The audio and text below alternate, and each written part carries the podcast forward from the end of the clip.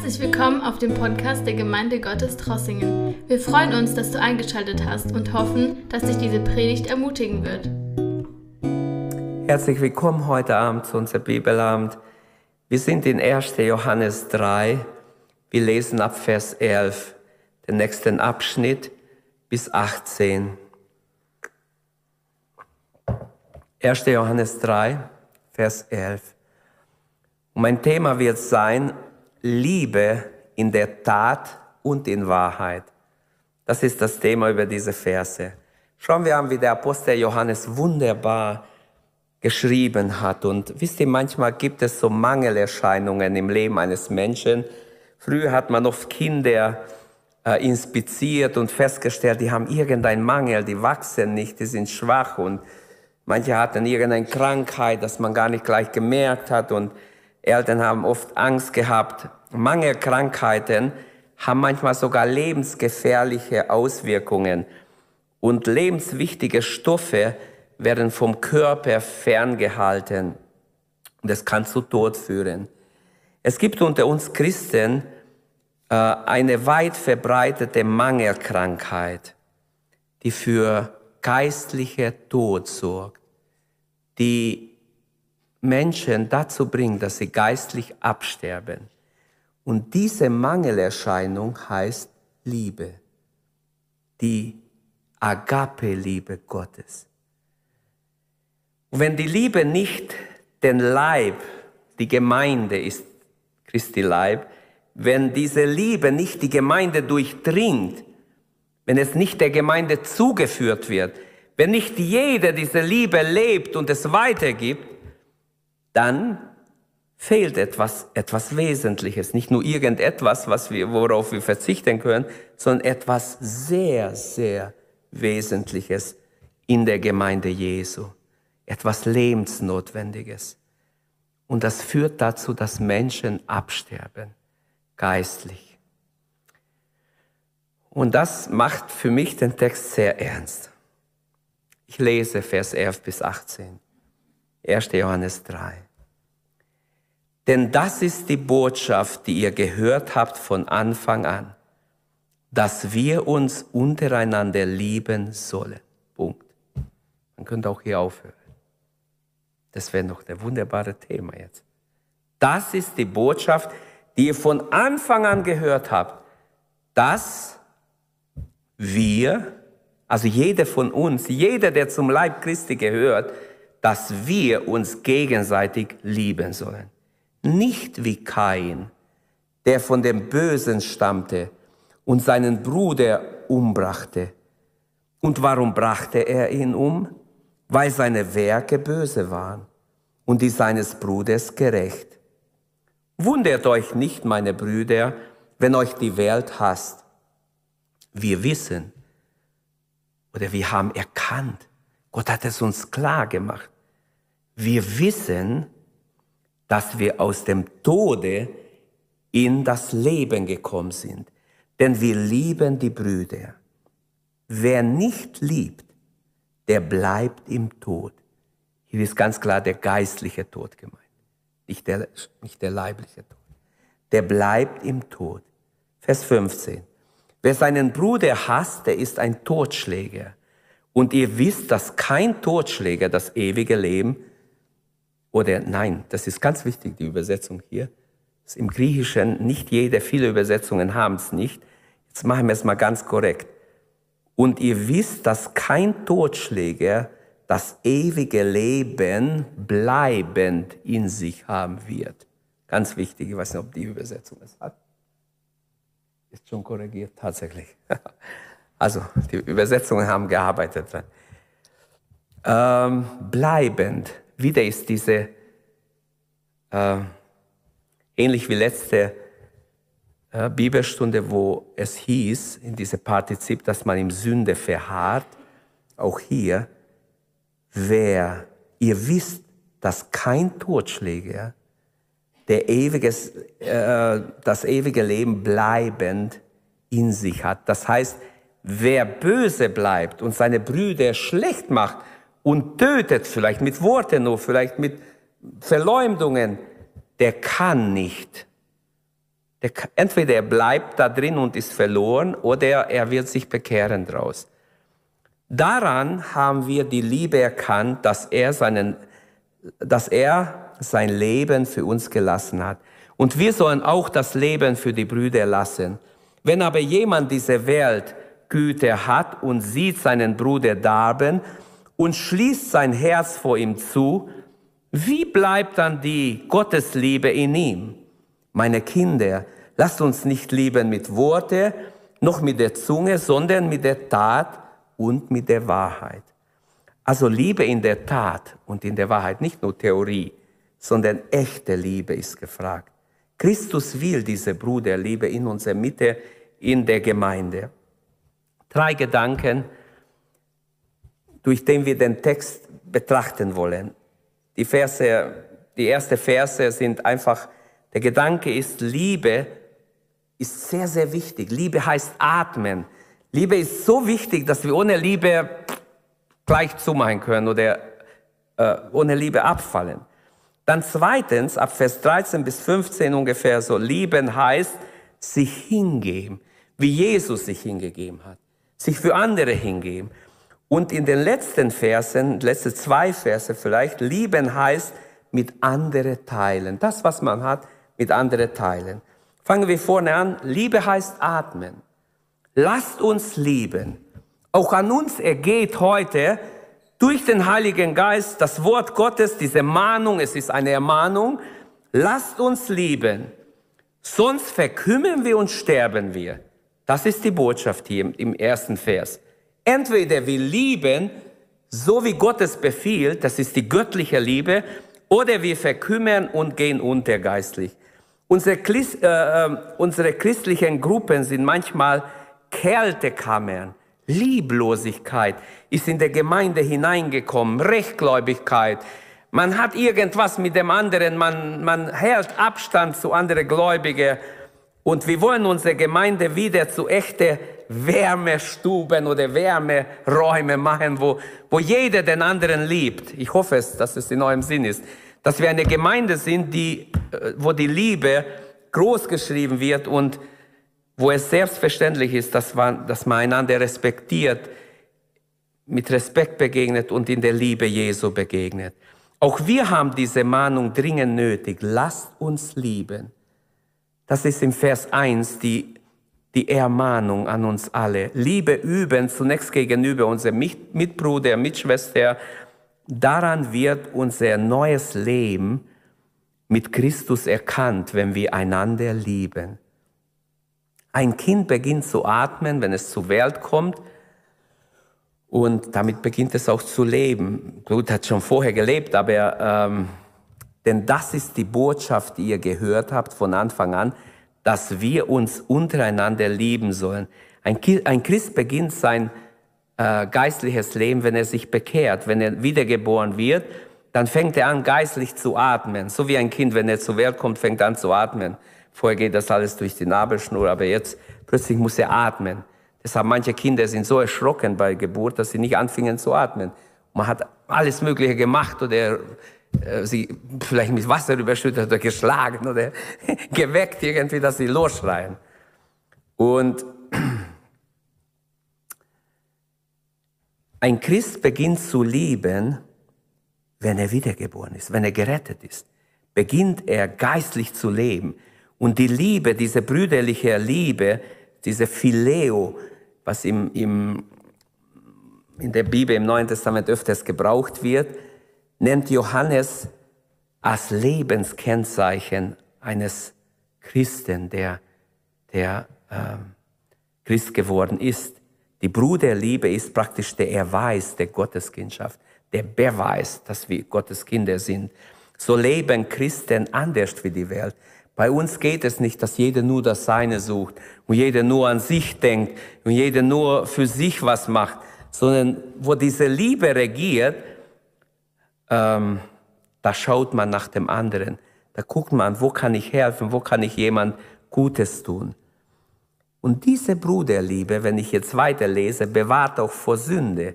Denn gleich im zwölften, im zwölften Vers kommt ja ein böse Beispiel und ein sehr negatives Beispiel über den ersten Mord in der Bibel. gleich am Anfang in der ersten Familie von Gott geschaffene Eltern, Adam und Eva, ist ein Mord. Ihr erster Sohn bringt seinen Bruder um. Und die Bibel schweigt nicht darüber, sondern redet darüber. Ähm, auch Jesus weist auf diesen Wurzelgrund hin, der Bruderliebe. Seine, er spricht mit seinen Jüngern darüber in Johannes 13, 34. Er sagt, daran erkennt die Welt, dass ihr meine Jünger seid, wenn ihr euch untereinander lieb habt. In Johannes 15 wieder.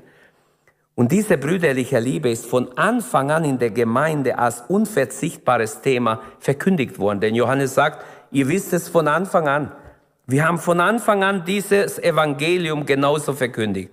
Die Liebe ist nicht mehr oder nicht nur ein Teil des Evangeliums, sondern ist das Fundament und Inhalt des Wortes Gottes. Ohne die Liebe Gottes ist das nicht Evangelium. Es ist, es gehört zum grundlegenden Wahrheit. Und Jesus sagt mit großem Ernst in Matthäus 24, als er seine Endzeitrede hält, er sagt im Vers 12, dass ähm, die Liebe in vielen erkalten wird. Er sagt das als ein Kennzeichen der Endzeit, des Abfalls von Gott. Viele werden lieblos werden, sie werden abfallen von Gott. Und deshalb sollen wir uns einander ermutigen zu Liebe, einander in Liebe begegnen, einander schätzen, einander wie ein Geschenk Gottes nehmen. Wirklich, Geschwister. Denn nicht du hast dich gerettet, nicht ich habe jemand gerettet, nicht ihr habt mich gerettet, sondern uns alle hat der Herr gerettet. Ohne Jesus ist niemand gerettet. Wir müssten an ihm vorbei. Er hat uns zu sich gezogen. Und deshalb, du sollst lieben. Wir sollen lieben. Kann man denn Liebe befehlen? Würde jemand sagen. Kann man Liebe befehlen? Nein. Hat doch. Hier in, in mein Liebe zu einem anderen Menschen, dass zwei Leute verliebt sind, wo der eine unbedingt den anderen will und der will nichts oder der hat nichts für ihn, das passiert ja manchmal, dass man alles versucht. So kann ich nicht Liebe befehlen. Aber wenn es um Jesus geht, wenn es um geistliche Dinge geht, dann möchte ich mit Ja beantworten, denn hier ist Liebe nicht ein Gefühl, nicht romantische Liebe ist hier die Rede, nicht ich fühle nichts für dich oder ich mag dich nicht oder irgendwas. Hier geht es um eine Entscheidung. Es geht um die Entscheidung, es geht nicht um Sympathie oder Gefühlsliebe hier. Wenn es jetzt äh, diese Liebe ist, wo zwei sich anziehen fühlen und sie heiraten nachher, das ist wieder was anderes. Aber diese Liebe hier ist die Liebe Gottes, die uns, die uns äh, durch den Heiligen Geist plötzlich lebendig wird in uns.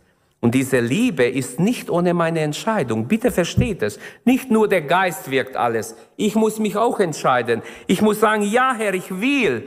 Ich will. Willst du gesund werden? Ja. Ich will, Herr, ich habe niemand, hat der 38-Jährige gesagt. Aber doch hat er nachher verstanden, hey, aber jemand steht vor dir, der hat viele Kranke geheilt. Du kannst geheilt werden. Und plötzlich hat er Glauben gewonnen und er wird geheilt. Bruderliebe ist also nicht Sympathie, nicht Gefühlsliebe, nicht damit zu verwechseln, sondern diese Liebe ist Entscheidung. Es hat mit unser Wollen zu tun und mit Tun. Deshalb Liebe in der Tat und in der Wahrheit, weil es getan werden muss. Ich kann nicht ähm, euch befehlen, ihr müsst, was weiß ich, euren Nachbarn lieben, auch wenn sie was rüberschmeißen oder irgendwas euch Schlechtes tun oder euch Schlechtes gesagt haben. Aber trotzdem, Gottes Wort befiehlt uns, dass wir auch unsere Feinde lieben. Es geht um das Tun der Liebe und das kann und muss ich wollen. Es hat mit meiner Wille auch zu tun. Wer nicht liebt, ist schon tot. Wir gehen zum nächsten Vers. Nicht wie Kain, der vom Bösen stammte und seine, seinen Bruder umgebracht hatte. Und warum brachte er ihn um? Weil seine Werke böse waren und die seines Bruders gerecht. Der natürliche Mensch wird solche ähm, gelebte Liebe mit Ablehnung drauf oder mit Hass sogar reagieren. Er wird nämlich dadurch in sein Todsein entlarvt. Wenn die Christen sich lieben, wenn wir jemand, obwohl sie schlecht zu uns sind, gut zu ihnen sind, das ist ja fast schon wie, wie Kohle auf ihr Kopf, wenn, wenn jemand schlecht zu dir war und du bist trotzdem lieb, dann das können sie gar nicht verstehen, weil sie einfach nicht erweckt sind geistlich. Und als natürlicher Mensch kann man gar nicht diese göttliche Liebe leben und weitergeben, in der Tat, in der Wahrheit. Und damit ist er selbst aufs tiefste äh, herausgefordert, wenn ein natürlicher Mensch sowas begegnet. Und oft entsteht Hass gegen Gläubige, Verachtung statt Respekt. Manche erkennen, hey, so würde ich auch gerne sein wie die. Und deshalb, ähm, ich denke, dieses Beispiel von Kain, nicht wie Kain, der vom Bösen stammte, aus dieser Aussage wird auch, haben manche falsche Lehren hervorgebracht. Es gibt in der Jesus-Allein-Bewegung zum Beispiel darüber eine Lehre, dass äh, kein vom Bösen war. Ähm, ich möchte das nicht ausführen, aber das ist, ich finde es falsch, sehr falsch, weil äh, das Böse hat sein Herz erobert. Und deshalb hasst er den, der Gott gegenüber richtig steht. Sein Bruder neben ihn, Abel, der ehrt Gott. Der bringt auch von seinen Früchten, von, seine, von, von seinen äh, Zehnten dem Herrn. Er opfert Gott. Aber der Kain hat auch geopfert. Als Kinder im Kinderbibel steht, dass Kain seine, sein Rauch ihm, ihm entgegenging und nur unten blieb, aber der Rauch von, von ähm, Abels äh, Opfer ging direkt zu Gott hoch als Zeichen, dass Gott es angenommen hat. Gut, das hat man so den Kindern erklärt, wie es genau war. Ich war nicht dabei. Aber das Beispiel für Bruderhass, der zum Brudermord führt, ist kein, der seinen Bruder wörtlich schlachtet, der steht im, im Urtext. Kein hat seinen Bruder aber wie ein Stück Viech erschlagen und zeigt darin seinen grenzenlosen Hass, weil er gerecht war. So erklärt es uns Gottes Wort. Er hat ihn nicht getötet, weil er irgendwas Böses ihm getan hat, sondern weil er gerecht war, weil er es nicht ertragen konnte und sehen konnte, dass er ein gerechtes Leben führt. Und er stammte vom Bösen, sagt Johannes genau, er war aus dem Bösen. Damit wird zusammengefasst, was Gott dem ergrimmten, finsteren, grimmigen Zorn dieses Mannes gesagt hat, wenn wir im 4., in 1. Mose 4 ab Vers 5 bis 7 lesen, dann hat Gott den Kain vorgewarnt, pass auf, die Sünde klopft an deine Tür. Widerstehe der Sünde. Gott hat gesehen, dass dieser Hass in ihm wächst und dass er hat gewusst, dass er seinen Bruder umbringen will. Und Gott hat ihn vorgewarnt. Und trotzdem gibt er nach der Sünde, der klopfte schon an seine Tür. Er hat sich wahrscheinlich tierisch aufgeregt und äh, hat schon Gedanken gehabt, seinen Bruder zu töten. Und Gott warnt ihn. Das steht alles in der Bibel. Deshalb glaube ich auch, dass es so war. Auch kein opferte Gott seine Früchte, steht hier. Ein Dank- und Anbetungswerk, aber weil er böse war in sein Herz, konnte Gott sein, seine Anbetung nicht annehmen. Und hier können auch wir fragen, nimmt Gott unsere Anbetung an, auch wenn wir mit der Sünde spielen? Oder muss unser Herz auch rein sein, damit unsere Anbetung aufsteigt wie Abels Anbetung? Abel wurde ihm zu Ärgernis, weil wenn Abel sich Gott hingibt und Gott dient, ehrlich, aufrichtig, dann offenbart es seine Falschheit, dann offenbart es seines Bruders Sünde. Wie steht es in Hebräer 11 ähm, von Noah, glaube ich, dass er mit seinem gerechten Leben hat er, hat er äh, die, seine Zeitgenossen verurteilt. Nicht, er hat nichts ausgesprochen, sondern weil er gerecht gelebt hat und die in der Sünde lebten, fühlten sie sich verurteilt. Weil es spricht Bände, wenn jemand neben mir, ich lebe in der Sünde und neben mir lebt jemand heilig. Das spricht an, das redet. Das redet lauter, wie unsere Worte reden können. Und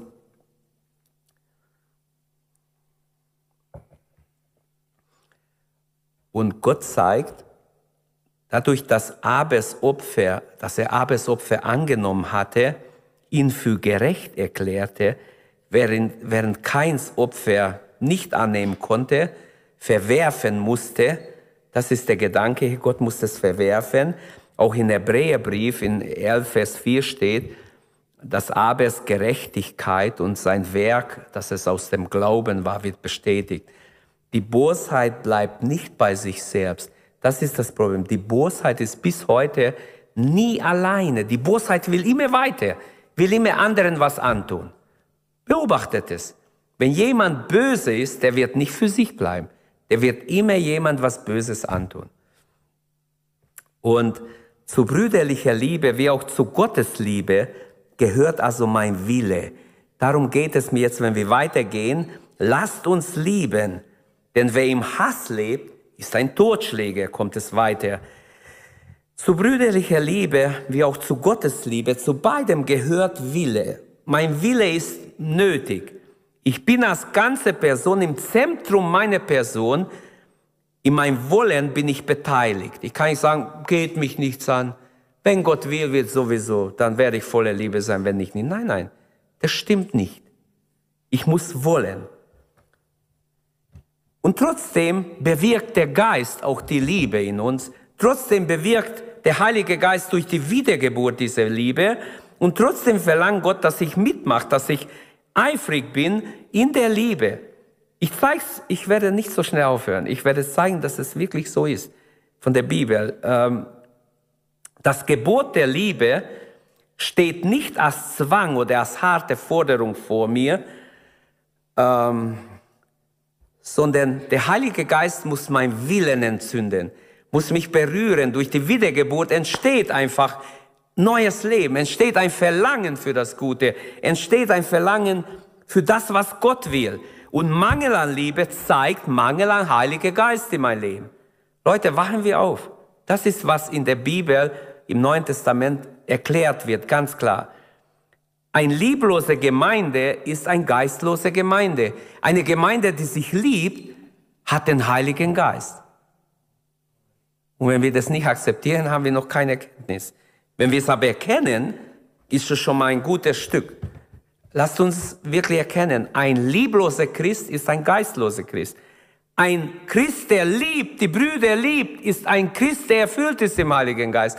Der den, den hat der Geist erweckt, in ihm wach, ein Feuer angezündet, zur Liebe für den Nächsten. Wo nicht die Liebe herrscht, da ist immer Hass, da ist Verachtung, da ist das Alte wieder da. Auch Hass ist viel mehr als nur Gefühl. Hass meint die Lebenshaltung eines Menschen. Es ist eine innere Haltung, die man dem anderen gegenüber ausspricht. Immer auf Kosten von anderen was machen. Immer den anderen bevorteilen oder ausnützen oder, ja, Hass geht über Leichen, sagt man. Hass denkt nur an sich, sieht den anderen überhaupt nicht, nützt den anderen aus nach Strich und Faden. Wie viel gebrochene Herzen in dieser Welt, weil Menschen sie ausnützen, weil sie sich ausnützen fühlen, weil sie sich abgelehnt fühlen, weil sie einfach ausgenützt werden. Und dann viele sind enttäuscht und versuchen dann verbittert irgendwann versuchen trotzdem irgendwie ihr Leben noch zu leben. Wer so traurig ist, ohne Liebe, wer hasst, der bringt andere auch den Tod. Denn es steht hier, er ist ein Totschläger, wörtlich übersetzt ein Menschenmörder. Solch, solche sind Kinder Satans. Jesus nennt sie in Johannes 8, 44 Kinder des Teufels, Menschenmörder, der Teufel ist der Menschenmörder von Anfang an. Und ähm, im Vers 15 sagt Johannes, ihr wisst, dass kein Totschläger das ewige Leben ähm, bleibend in sich hat. Auch hier stimmt Johannes mit Jesus überein, denn Jesus sagt in Matthäus 5 in der Bergpredigt, Vers 22, wer mit seinem Bruder zürnt, der, des, der ist des Gerichtes schuldig. Wer aber zu seinem Bruder sagt, du nichts nützt, der ist des Hohen Rats schuldig. Wer aber sagt, du Narr, der ist des höllischen Feuers schuldig. Der Hass will und muss ähm, dem anderen ans Leben. Schon der Gedanke, die Blicke, die Verachtung, Dann die schädlichen Taten, die man tut. Das schlechtes Reden über den anderen. Viele Böses, was Menschen sich gegenseitig machen. Der Hass macht einen Menschen zu Totschläger. Das ist so ein Ausdruck im 1. Johannesbrief. Totschläger, schrecklich. Aber Menschenmörder ist noch schrecklicher. Ich fasse so zusammen diese Verse, wo ein Mensch nicht vom Geist Gottes zu Liebe entzündet ist, da sitzt die selbstsüchtige Hass noch im Herzen. Auch wenn es nicht gleich ausbricht, aber es ist da. Lass dich entzünden vom Heiligen Geist. Amen. Lassen wir uns entzünden. Wenn wir nicht brennen, dann bitten wir nachher Gott im Gebet, dass wir brennende Fackeln sind für den Herrn. Das wissen Christen durch das Wort des Herrn. Dass die Irrlehrer, die ja früher sehr wohl in der Gemeinde waren und auch viele Irrlehrer wurden in die Urgemeinde hineingebracht, wir merken es immer wieder in den Briefen, sie sind durch ihr hochmütige Hass nicht dabei geblieben. Sie sind von uns gegangen, sie waren auch nicht von uns, schreibt Johannes zum Beispiel. Das heißt, sie haben nicht bleibend die Liebe in sich gehabt, weil sie nicht richtig in Ordnung waren, auch ihre Beziehung zum Herrn nicht richtig war. Aber diese Aussage gilt für jeden, dem die Liebe fehlt. Der ist nicht in Ordnung. Der braucht, dem fehlt was Wesentliches. Er hat das ewige Leben nicht in sich, wenn er keine Liebe hat. Das bringt uns zum zweiten Gedanken.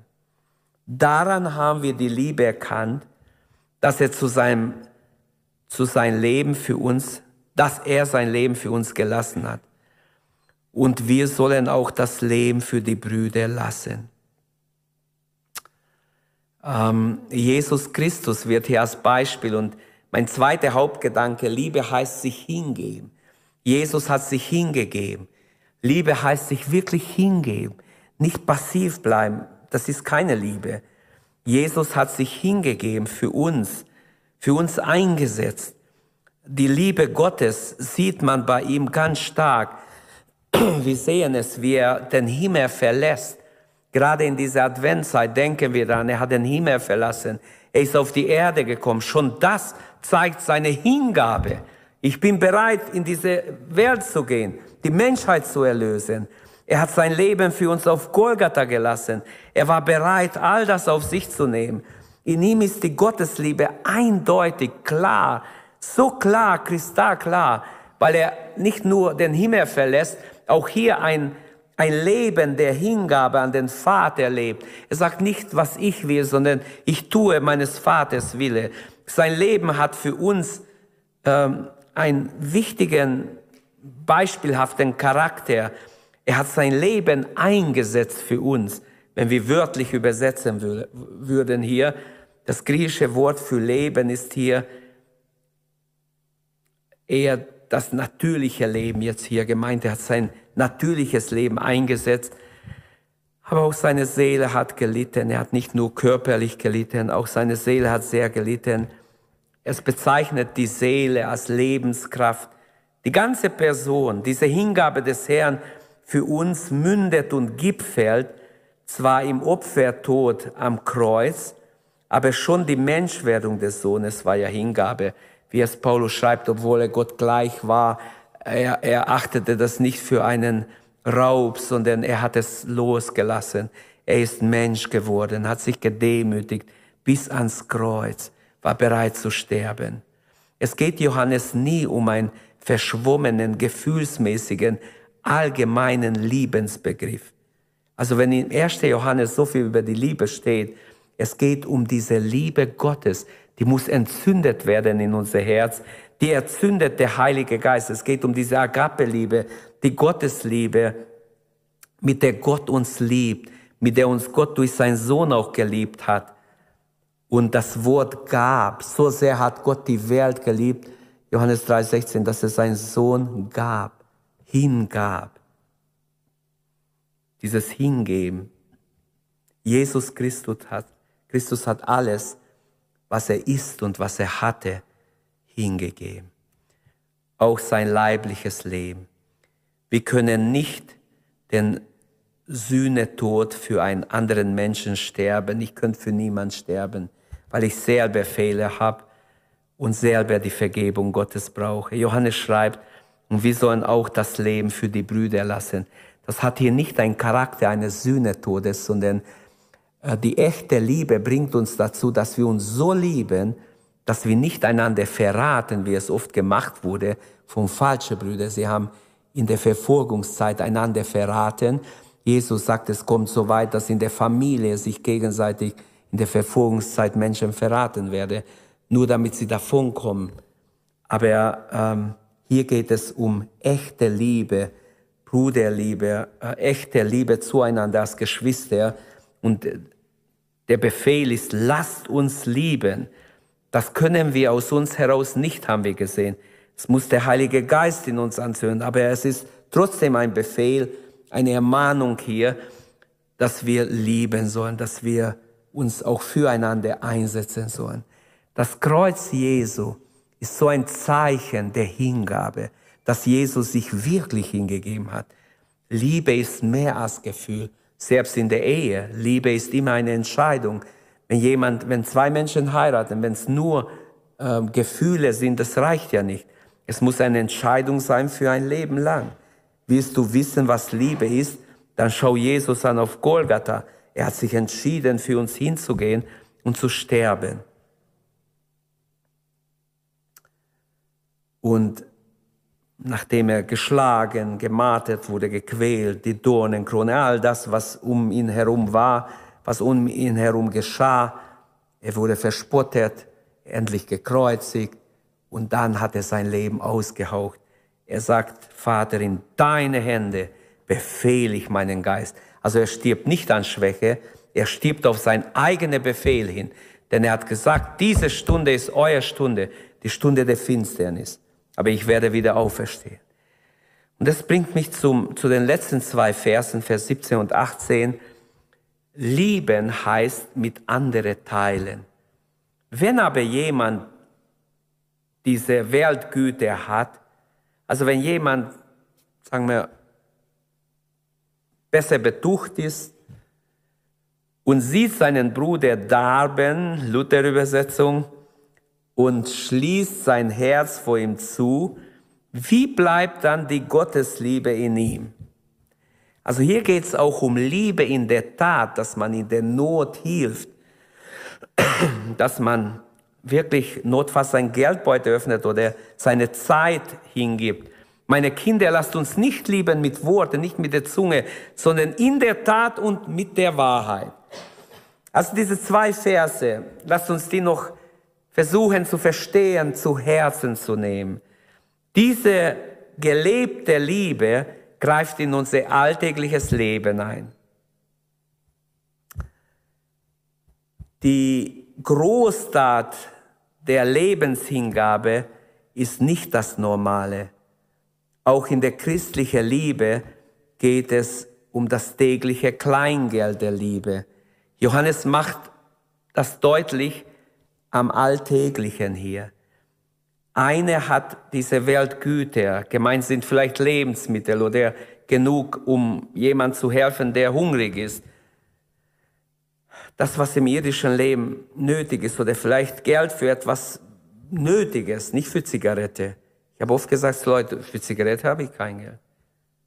Ich rauche selber nicht und ich gebe auch keins. Für Bier auch nicht und für Alkohol auch nicht. Wenn Sie Hunger haben, ich kaufe Ihnen einen Döner oder ich kaufe Ihnen was anderes. Pizza, was sie wollen, aber nicht für Zigarette habe ich kein Geld. Also das eine hat also die Weltgüte, eine hat, kann helfen äh, und sieht die Not des Bruders. Hier geht es wieder nicht um jemanden, der raucht und trinkt und auf der Straße ist, wie dieser arme Typ da war, sondern jetzt geht es um einen Bruder. Jetzt nehmen wir an, Vielleicht kommt in ein paar Jahre große Armut noch auch zu uns. Wir wissen es. Wir sehen, wie schnell die Teuerung hochgegangen ist. Für manche von uns vielleicht kein Problem, aber manche haben schon ihr Geld ein paar Mal umgedreht, bevor sie es ausgeben. Manche können auf, müssen auf manches schon jetzt verzichten. Die wirkliche Liebe sieht, das ist das Thema. Die wirkliche Liebe sieht die Not geht nicht vorbei und schaut drüber, sondern sie hat eine Auge für den anderen, der bedürftig ist, der Not hat. Wird nicht sagen, ah, ist sehr beschult. Würde er das oder jenes machen oder anders sein oder fleißiger sein, dann, so sagt Jesus vom himmlischen Vater. Euer himmlischer Vater weiß, dass ihr alles bedürft. Sorgt euch nichts und so weiter in Matthäus 6, 32. Euer Vater weiß, was ihr bedürft, bevor ihr ihn bittet. Das ist das Wissen und der Blick wirklicher Liebe. Ähm, wie soll ich das sagen? Wer die Liebe nicht wirken lässt in sich oder sich verschließt, der schließt sein Herz eigentlich vor dem Heiligen Geist zu oder vor Gott zu. Der verriegelt sein Innerstes. Da kann die Liebe Gottes nicht in ihm bleiben. Sein geistliches Leben wird schwächer und schwächer. Der geistliche Mensch hört auf zu atmen, wenn wir uns abregeln. Wir müssen offen sein, die Liebe Gottes, die wir erfahren haben, weiterzugeben. Das ist die Botschaft hier. Die Liebestätigkeit geschieht nicht oberflächlich, sondern, das macht Johannes hier deutlich, hier handelt der Christ aus dem Innersten heraus, wörtlich aus dem, also Eingeweide, äh, vom Griechisch her könnte man auch übersetzen. Das heißt, es kommt aus dem Herzen, es ist echt. Er möchte es gerne tun, er möchte hier helfen.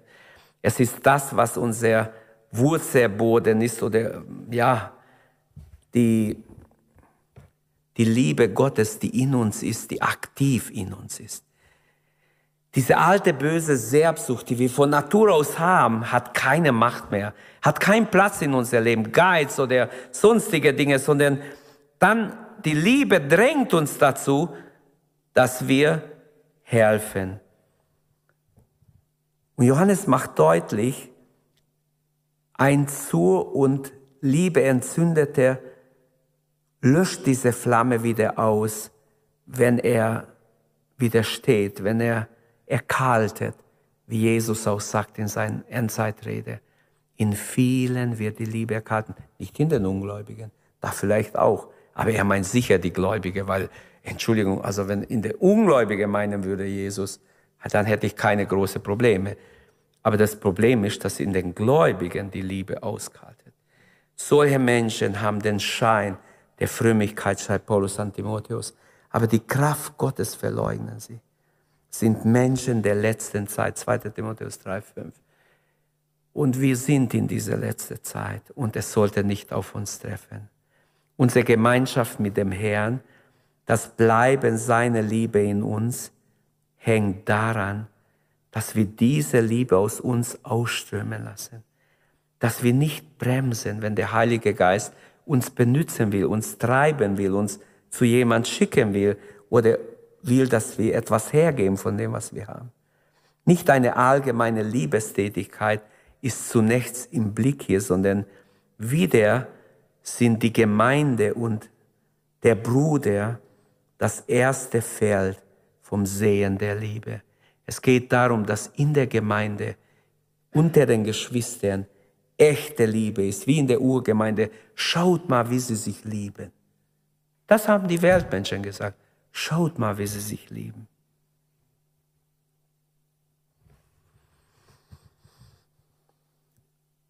Nach Jesu Bergpredigt kommen erst die Gläubigen, nachher alle Menschen.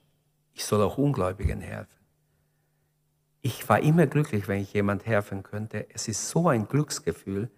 Das tut richtig gut, wenn du jemand helfen kannst. Du weißt, du hast Gottes Wille getan. Und wir haben oft für unsere Nachbarn gebetet. Will jetzt nicht vielleicht hören dazu. Aber Gott hat plötzlich Türen geöffnet. Und plötzlich sind sie bei uns und wir dürfen ihnen dienen. Das ist doch wunderbar. Genau das wollten wir doch. Jetzt wäre es schlimm, wenn wir jetzt nicht bereit wären. Und der Herr möchte, so empfinde ich hier, wenn ich zu Schluss komme langsam, so wichtig ist die Liebe. Lass mich das noch einmal betonen. Lasst uns lieben, denn die Liebe ist so wichtig, dass ohne sie können wir gleich einpacken als Christen. Hat keinen Sinn, unser ganzes Christentum. Sie ist nicht eine Option, nicht eine Möglichkeit, ja oder nein, vielleicht, vielleicht nicht, sondern sie ist absolut notwendig. Liebe ist mehr als ein Gefühl, mehr als Worte, mehr als mit der Zunge zu lieben. In der Tat sollen wir lieben. Johannes nennt es eine ganz schlichte Tat der Liebe, die Güte dieser Welt, die ich habe. Also etwas, was der andere braucht, was ich habe. Das ist heute hochaktuell. Können wir teilen? Können wir etwas geben von dem, was wir haben? Oder leben wir bestenfalls in der Almosentätigkeit? Vielleicht, dass wir ja ein bisschen von, wenn jetzt ein Not da ist, dann geben wir was. Oder leben wir einfach ähnlich wie die Welt? Die Hauptsache, ich, mir geht's gut, ich habe genug. Teilen heißt opfern, teilen heißt verzichten, teilen heißt fasten, teilen heißt sich einschränken und teilen, das hat immer mit dem anderen zu tun, mit meinen Brüdern und Schwestern, die angewiesen sind. Das ist gelebte Liebe in der Tat. Preis dem Herrn. Und Vers 18, habe ich das schon behandelt? Nee, zu Vers 18 kommen wir noch. Also Liebe in der Tat und in der Wahrheit. Ich behaupte, es gehört unsere ganze Person, alles, was wir sind und haben dazu. Zusammenfassend mit Vers 18 ruft der Apostel seine Kinder auf, die christliche Liebe besteht nicht in leeren Worten, nicht im bloßen Sprechen davon, sondern im Werk und in der Wahrheit. Die Werke der Liebe, die Frucht des Geistes, weil er bewirkt in uns die Frucht, zeichnet den Christen aus. Das macht sein Leben wahr, echt, glaubhaft. Ähm, dort ist die tätige Liebe sichtbar. Da kommt es zum Ausdruck, wenn ich diese Liebe praktiziere. Zum Tun der Liebe gehört ganz sicher auch das Helfen, Trösten, Aufrichten, Ermutigen, nicht nur Geld geben. Man kann mit Geld nicht alles machen, aber auch Geld gehört dazu, wenn es nötig ist. Aber äh, Menschen Zuspruch geben, Schutz geben, Hilfe geben, die Worte und Reden, die Johannes hier ablehnt, also mit der Zunge nur zu lieben, mit Worte zu lieben, das lehnt er ab, sind solche Art von Lieben, die bla bla bla bla, aber es sind nur Worte, ist nichts dahinter. Jemand kann schön alles äh, darstellen, aber es bringt nichts. Niemand wird geholfen dadurch.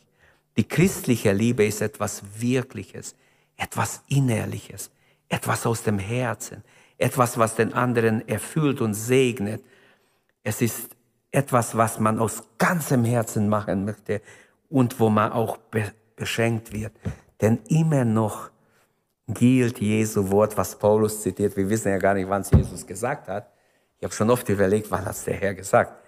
Aber Paulus hat behauptet an die Korinther, unser Herr hat gesagt, geben ist seliger als nehmen. Unsere Liebe ist im Werk und in der Wahrheit. Ich war mal in Amerika.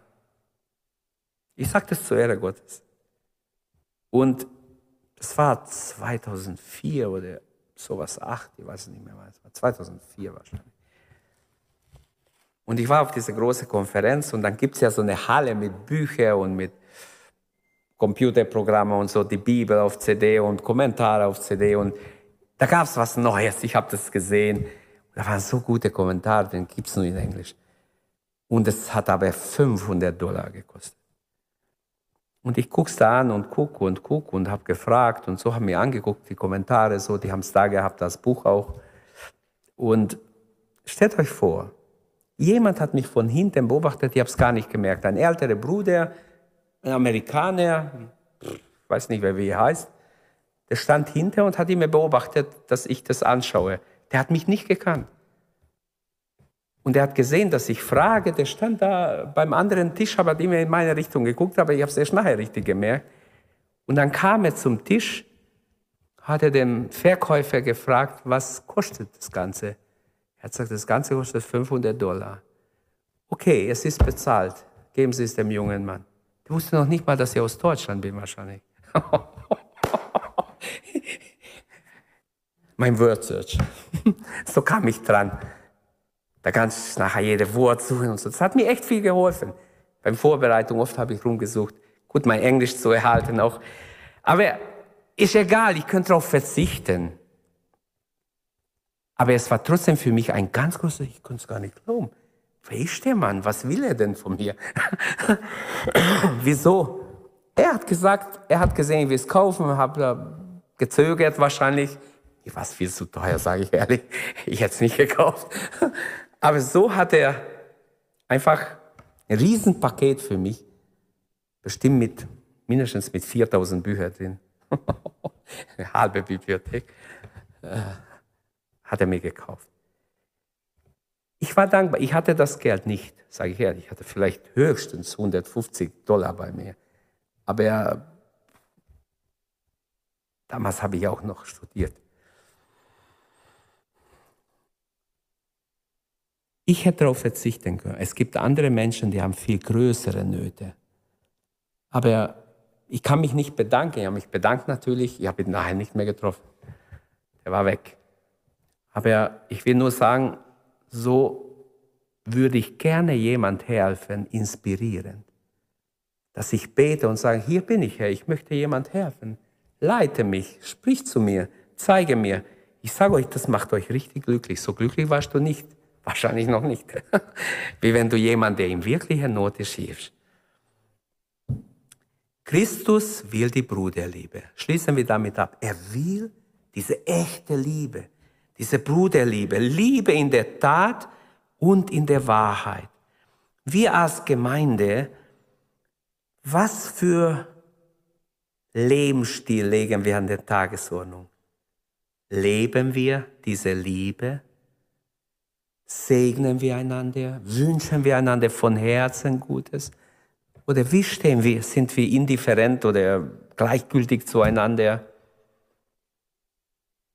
Sehr wichtig, dass wir, dass jeder von uns sich entscheidet, ich will lieben, aber nicht mit der Zunge nur, nicht nur theoretisch, sondern in der Tat und in der Wahrheit. Liebe heißt atmen, haben wir gesehen. Liebe heißt sich hingeben. Liebe heißt mit den anderen teilen. Möge Gott uns helfen, dass wir so lieben, dass wir nicht nur theoretisch lieben.